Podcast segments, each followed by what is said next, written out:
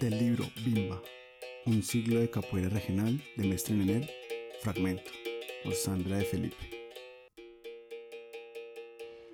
A capoeira, pedagogia da regional. A capoeira, felizmente, não pode ter uma definição. Talvez seja bem por isso que ela se mantenha viva. A tentativa de defini-la acaba fazendo com que ela se perca em vários sentidos, já que era praticada de forma muito livre e sem requisitos. Muitos já tentaram monopolizá-la de várias formas, mas graças a Deus, até o momento, ela continua livre.